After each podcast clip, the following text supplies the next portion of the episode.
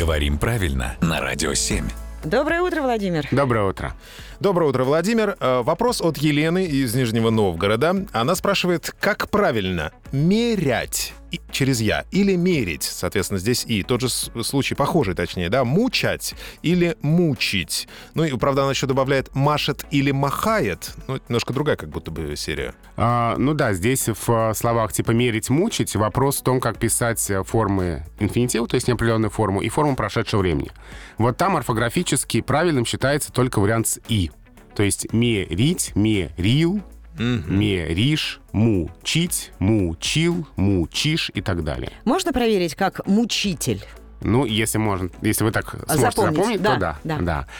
Тут на самом деле, в общем-то, история похожая. А, мерю, меряю, а, машу, махаю и так далее. Тут а, дело в том, что у некоторых глаголов есть такие параллельные ряды форм. И вот если мы говорим о машет, махает, то здесь предпочтительно пока машет, а вариант махает э, допускается как разговорный. И направление движения в эту сторону. Потому что у нас есть самый сильный глагольный класс, например, читает, играет, который влияет на все остальные. И под влиянием глаголов типа читает, играет появляются варианты типа махает, мурлыкает и так далее. При образцовых, конечно, машет, мурлычет и плещет. Это как будто к упрощению ведет языка, да?